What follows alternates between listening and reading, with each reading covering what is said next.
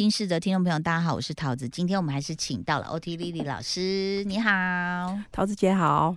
在你的好好生活跟这个呃胡须章老师哦一起出的这本书当中哦，你们的副标是写说职能治疗师爸妈从生活中淬炼的教养心流，因为你们有一个哎，现在小孩多大了？我们现在小孩今年要上小学。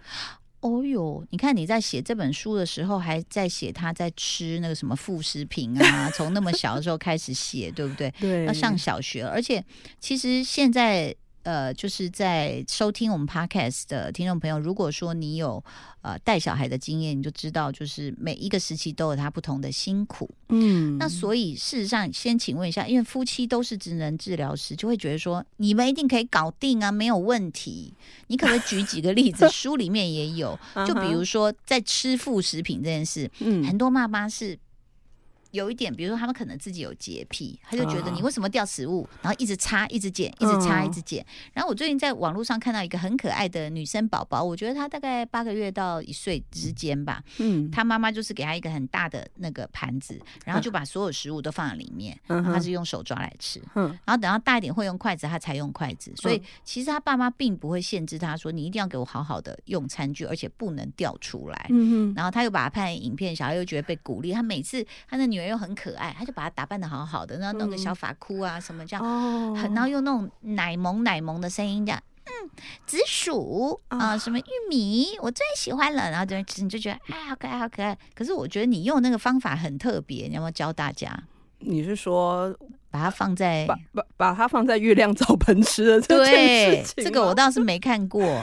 好，因为这件事情我也是从网络上学的啦。因为我自己呢是一个不是很会做家事的人。对，所以那个小孩要刚开始要那个四个月一开始要喂副食品的时候，我真的是觉得很崩溃。就是他到地上，然后我要他吃一个小时，我可能要清一点五个小时这样子。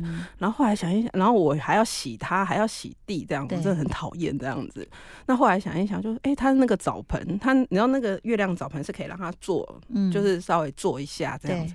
然后我有一天我就觉得，哎，这个好哎，嗯，他坐着坐着可以吃嘛，然后掉进去的话就。归整盆。端起来去洗，对对对，连小孩一起洗，对对对对对，很快的冲一冲，这样子就好了。是。对，因为之前在用月亮澡盆之前，我真的是想到要为他副食品啊，嗯。难的，我觉得不是把那些食品做出来，嗯，我就想到要清，我就觉得哦，我不想，我不想做，我不想要进展到那个阶段，这样。是，所以这个其实有时候我们就会呃，也是可以看看。不同文化下的父母怎么去做？比如说，像我们那时候就很喜欢带小孩去巴厘岛玩嘛。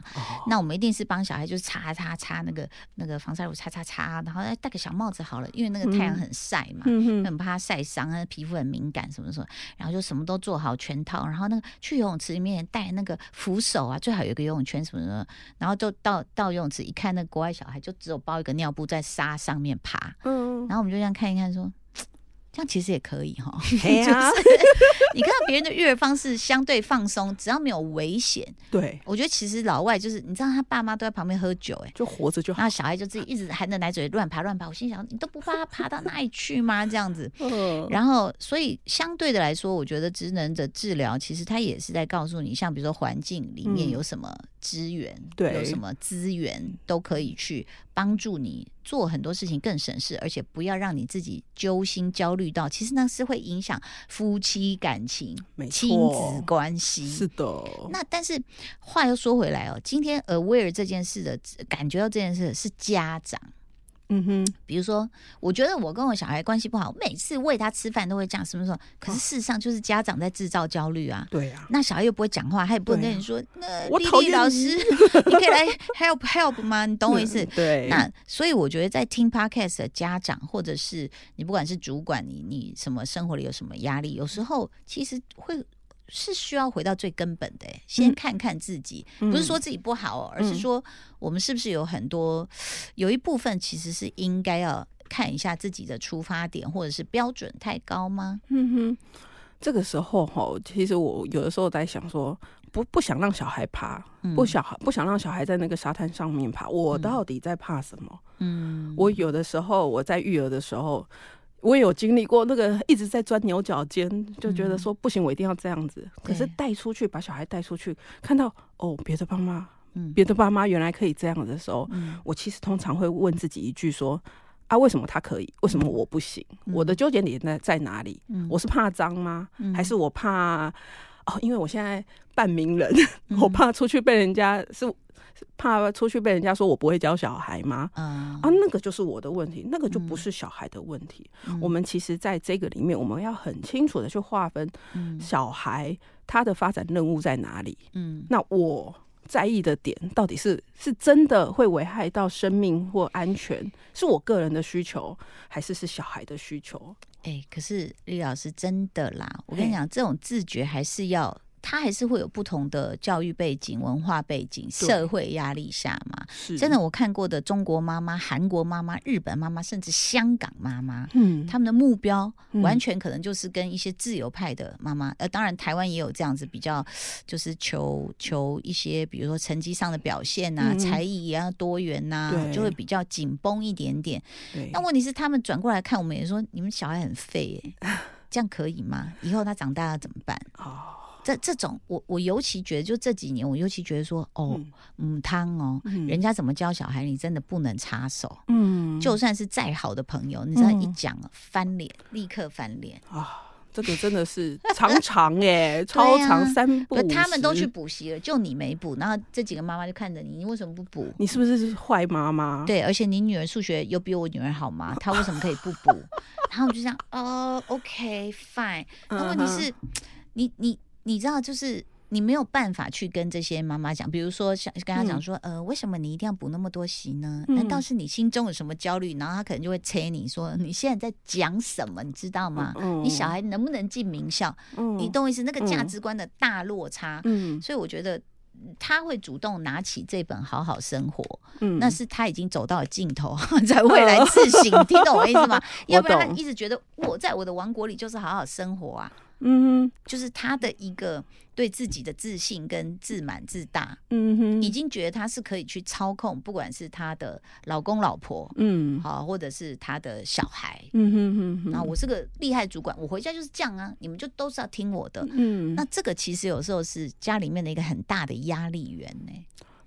我我觉得啦，嗯，我我们没有办法改变别人，可是，在这样子的环境之下，我的指的是说他的家庭环境之下，会不会有人受不了？如果他们都 OK，啊，如果都受不了，也不能干嘛？就是毕竟小孩还是小孩，能干嘛？可是家里臭脸对妈妈。可是其实家里还有其他人啊，其他人可能就是嗯，能避的就避，能避的就避哦。嗯，我我们会这样子说，就是。如果要去处理这样子的状况啊，没有人 call for help，嗯，的时候，我们其实外力很难介入。那我在我们自己在医疗很多年的状况之下，有一些时候我们会受限在当。因为我们尊重每一个人的自主权，嗯，当他不愿意去接受帮忙的时候，我们真的是很难去做一些什么样的介入。那你有碰过这种案例是，比如说，假设妈妈带着小孩来说，我们家爸爸就是很凶啊，然后都说要补习什么什么，那可是我们劝不了他，那这怎么办？这种这种倒是有蛮多的部分啊，哈，但是我们所有的讨论啊，其实不会用外力去。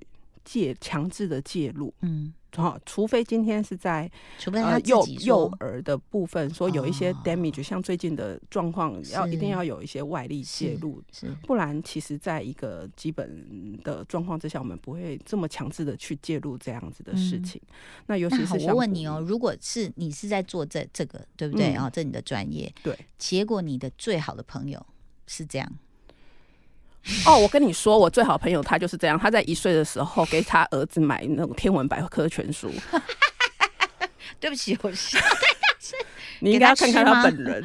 然后呢？那你怎么办？我 但是因为我们，但是因为整个怒气来了。但是对，而且又是你好朋友。但是因为我们就是真的是好朋友，就是我们一起做 podcast 的另外那个主持人。嗯，对对，因为就是真的很好的朋友，我就跟他讲说。你儿子连字都不会看，嗯，你到底是要看什么？那他的反应是，他的反应说不行啊，我儿子，我我我不能输在起跑点，对，不能输在起跑点。他他的那个就是，啊，三岁就要学注音，四岁就要干嘛就要干嘛。然后我就跟他讲说，按这么早学，嗯，这么早学，那那会赢多少？因为其实根据科学研究，你早学不会在学业成绩上面有很显著的，可能会比较死在起跑点。对，嗯，那因为他是好朋友，所以你相对的你会看到他在这么紧绷的状况之下，他会有 handle 不了的时候，他就是半夜打来哭。就说哦，那还不错，everything 失控。哎，那他没有跟你翻白眼，然后跟你断交？没有，没有，是因为他很早就出现一些状况。哦，他他那个时候要停喂母奶，他喂母奶喂三个月还是四个月？嗯，然后因为他就是比较没有奶嘛，嗯，然后他就动了，说，哎，那我不要，我不要再喂了。嗯，然后他就有一天晚上他就大哭，他说我我儿子。他跟我一样，就是第一胎的儿子。然后他说：“我儿子这个礼拜就是把我的奶头呸掉。”哎，嗯，哦，他是不是知道我要我要我要停喂他母乳了？他在生气我。嗯，然后就是整个人真的哭哭。这很多妈妈都有经验，就婴儿莫名其妙本来很爱你，然后突然就这样，然后含着你奶头，然后呸的时候，我们想干嘛？你嫌什么嫌呢？对，我的 对啊，老娘为你牺牲多少？你是怎么来拍拍拍又不能打他，对不对？对，可是我就跟他讲说。你理智一点好不好？他才三个月、四个月、五个月，他大脑根本就他的正常生理的这个发展阶段，大脑根本就还没有生气的这个情绪，他也没有办法 detect 到这些东西。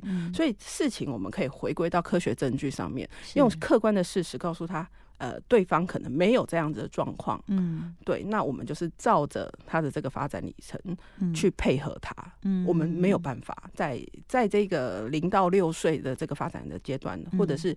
呃，青少年这个大脑的这个发展的这个阶段，有的时候不是我们想要怎么样就怎么样。嗯，好，有的时候我们会觉得，哦，他听得懂人话啦，他可以沟通啦，他可以讲一些很难的词。嗯，可是他的这个大脑的运作其实没有办法很深刻的去理解这些事情。你说中二吗？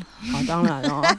我现在就一个中二的男孩子，可是他讲讲，我就觉得说我怎么这么容易暴怒？我就是被他点燃了我的超跑性格，就是。从零到一百 只要零点六 秒，嗯，妈妈就暴怒，就是可能他的某个态度，对，就会让我觉得说，我昨天就是又好好的接儿子回家，路上本来说妈妈有给你蒸蛋啊，空心菜都是你爱吃的，然后我我也忘了跟他讨论什么，他就顶我了两句。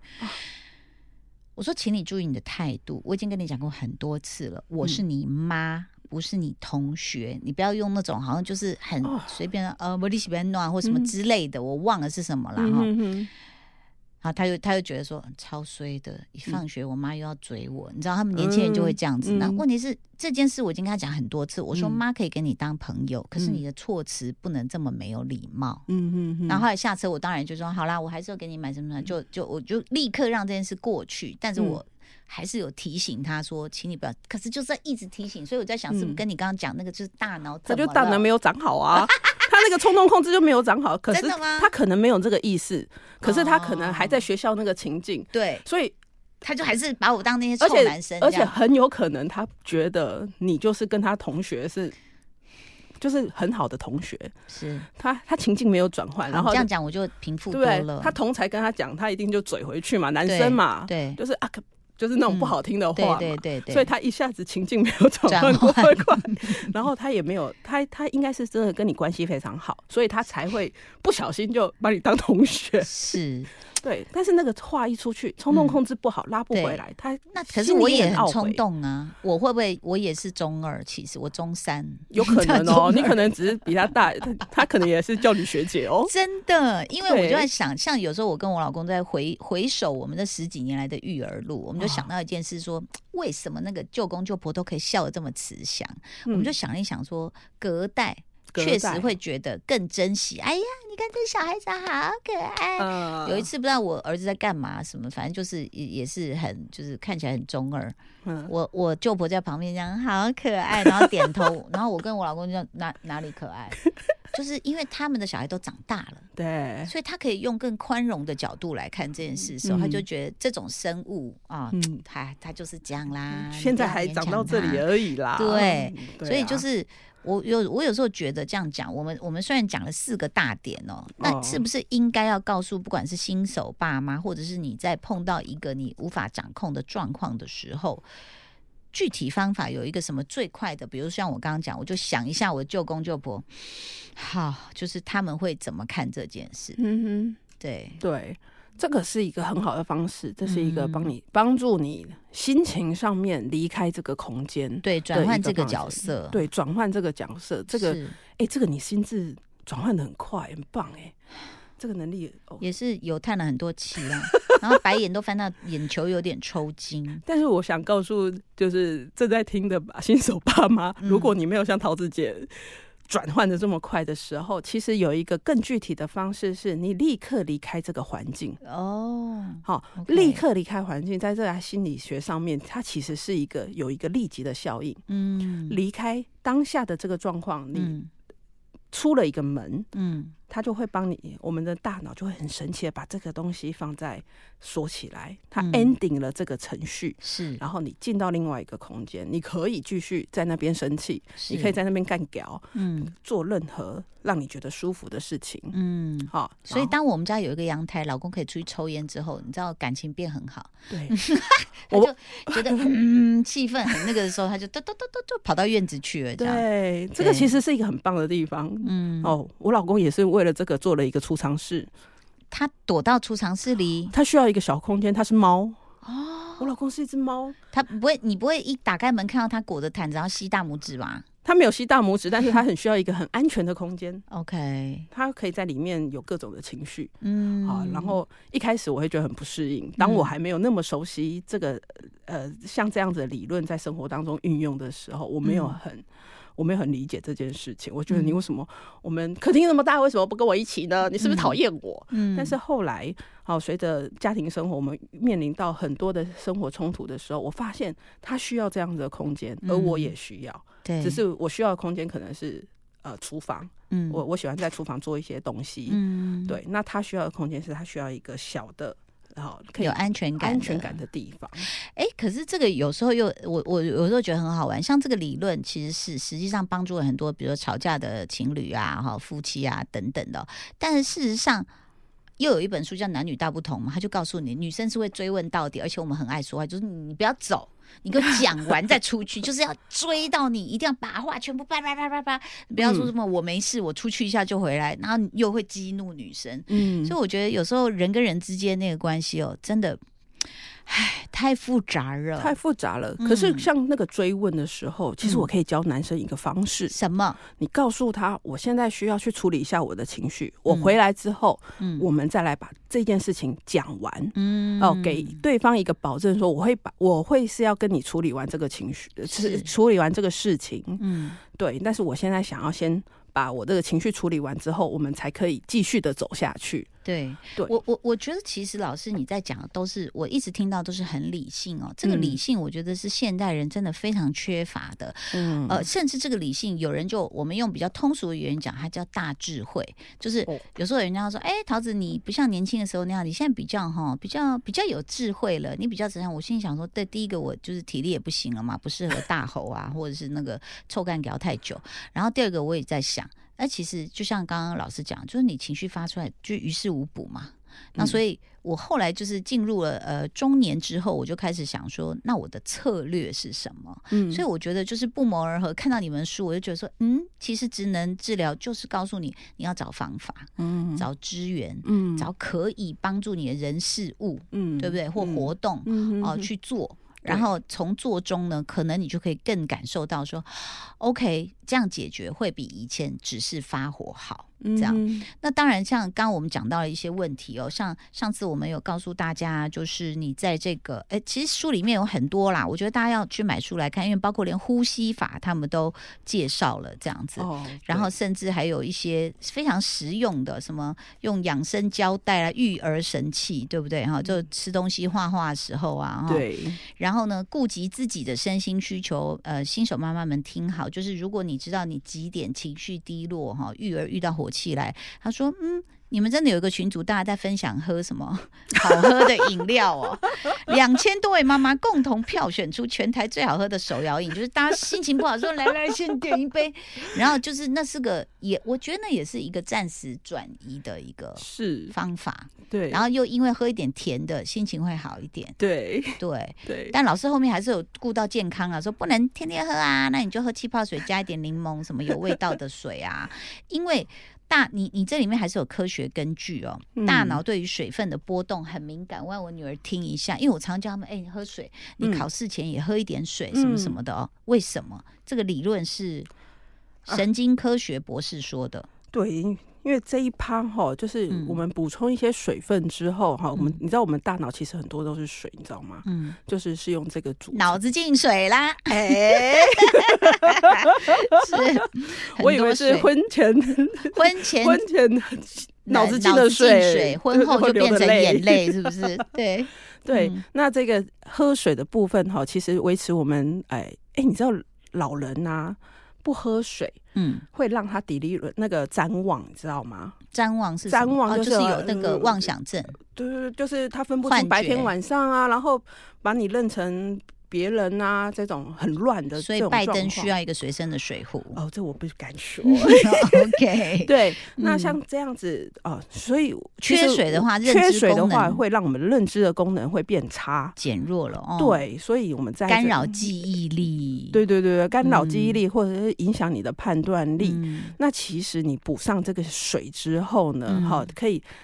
同时呢，你喝水的这个状况呢，是帮助你和舒缓一下这个情绪。你做这个动作的时候，你有一个暂停的时间。嗯，那在生理的机制上面，让你的身体里面哈补充足够的水分的时候，它可以帮助你的这些神经的传导，这样子，那你的。不敢说，不敢说考试一百分呐，但是可以更敏捷，是有 refresh 的感觉，我觉得。对，所以其实这是有理论根据，所以妈妈一直叫小孩多喝水，其实小孩都不太理了。像我们两只狗啊，有一只就会常常喝，有一只几乎不喝。果然不喝那个真的好笨哦，柴犬。然后那个一直常喝的就是边境牧羊犬，第一聪明，它运动完进来就喝水，超聪明的。那当然在这里面，其实老师也呼吁大家，就是很多不管是新手爸妈也好啦，哈。就是你先照顾自己，再照顾小孩，先喂饱自己，再来喂小孩。我觉得这点好重要哎哎，真的，因为我们真的是接太多新手妈妈跟我们说，我自己吃不饱，对自己吃不饱，然后我花那么多时间给你做这些副食品，然后你不吃，我饿着肚子在那边喂你，结果你不吃，嗯，好，然后就跟小孩生气，然后就觉得自怨自哀，然后觉得说啊，我做了那么多牺牲跟努力，你还不领情，嗯。但是其实很多时候是我们血糖低，我们自己没有吃饱的状况之下，我们来进行这件事情，对，我们就会觉得很累。血糖低的时候，其实本来就已经在累的状况之下，那你要做一件呃，你没有办法那么完全掌控事情的的的完全掌握结果的这一件事情的时候，你的挫折感又会更重。然后在遇到饭桌上有人批评你的厨艺的时候啊。就是想说，哎，怎么样最快插瞎他的眼？就像我，我在面对我儿子，他他其实很会批评我的厨艺，这样有时候说，哎，刚端上来，他就，哎，你有搞砸吗？今天我就，我就很想揍他。然后比如说有一次，这包括我女儿、我老公跟我儿子三个人都是。我真的去那个最好的那个鸡肉饭，拿一个最好的鸡腿，哈，他还说我帮你选一副大的，然后结果我就呃按照他讲的方法教我嘛，然后然后卖菜卖肉都很会用他们那种，就就他就说来你这样蒸哦，放几杯水什么，他放一点盐巴就好哈，姜啊什么什么这样，哇，我就觉得那肉很嫩，结果他们吃一口就说。我们不喜欢吃这个，我们喜欢吃鸡胸。他说这个有鸡味，我说不可能，我也放了米酒，也放了姜，也放。他说我们不喜欢，我们就要鸡胸。你知道这时候我就不像以前的劝说了，我不说了。从那以后我就把好的都留给我自己。嗯，他们喜欢干的，没有没有油的那种。很柴的，然后我就想我去哪里买组合肉给他们吃就好，然后我自己吃高级的。然后像也是，然后给他的水果，那我觉得这很酸，哦，你不要吃，你不要吃，你不要吃哈。有一次就是，呃，我老公跟我儿子就嫌我的水果这样，我说没没没关系，我我跟你们买拔辣撒梅子粉，对不对？他们说对对对，那最好吃。然后一出门我在直播嘛，我就说来各位观众。这是我从日本买的超大颗草莓，自己吃啊嗯啊嗯啊，我就好高兴，因为我丝毫不觉得说没关系，我已经提供给你们，你们不要嘛。嗯，那我也不想去加入，比如说卖鸡的老板呐、或者是嗯卖草莓的老，不用不用不用不用、嗯啊，不要吃没关系，放着放着放着放着。我下次就自己，我后来就很会对我自己好好，我就去买最好的蛋糕点心，就放在那个冰箱，说不要吃不要好，那我就啊慢慢，我就觉得好开心哦。先把自己照顾好。而且重点是不用跟他们争执嘛，嗯因为他们不喜欢吃有任何一点油花的肉，嗯，他们喜欢吃柴到死的肉。哦，对，所以我就想说，啊，吃不了好东西没关系，我吃就好。所以我觉得那个转念很重要，嗯因为你你怎么去为他们好，有时候不是他们喜欢的，他就不会接受啊，嗯，对不对？我们我们可以把它理解成说，每一个人都是一个独立的个体，对，他有他的选择，我也有我的选择。所以那我也很高兴，就说信起来，信凯，就是都省了，对不对？就鸡胸肉柴的要死，什么太 juicy 啊，还要再干一点，好啊好啊，你知道嗯你就不用跟他们讲说什么什么什么。疏肥，对什么七十度慢慢把它弄熟，这样养分不会流失又鲜嫩。不用不用，你就给它煎到老啊死啊干，给他们就好了。我觉得这样，从此大家就是河水不犯井水，你吃你爱的，我吃我要的。你有你的选择，对我也有我的。但是我当然也知道很多妈妈的焦虑是，比如说我是因为小孩也都大了，老公也、啊也大大小孩，那我觉得哎 OK 啊，你选择你要，但是嗯当然很多爸妈的焦虑是他还小，嗯他不知道那个是不营养的，不应该，所以。唉，我真的觉得这个是一条漫漫长路，所以你们下一本书有计划再写了吗？嗯还在想，还在想要好好生气，还是要好好、好好生气也不错，好好的去处理，好好活下好好去，活下去。或者是就是什么爸妈生存手册，对对对，或者是什么丛林生存战略，知道吗？就是我觉得其实人生存下来，时时刻刻都需要一些策略的啦，就是不要气死自己，嗯，对不对？对。嗯，如果大家真的觉得说，哎、我真的是一下子找不到方法，其实嗯。我们可以在书里面的附录的地方，我们嗯。提供一些表格，对让你大家可以以自我检测。速，对，快速的自我检测，嗯，然后有一个清楚的指引，可以帮助你说找到需要的资源，是就不用再纠结我一定要怎么样做才可以完成对这对，件事情。没错。我觉得就是你在寻求一些改善方法的时候，同时也是救了自己，嗯嗯这个真的非常重要。真的要非常谢谢我们的 OT 丽丽老师，谢谢你来开导大家，谢谢啊、对也谢谢大家的收听，拜拜，拜拜。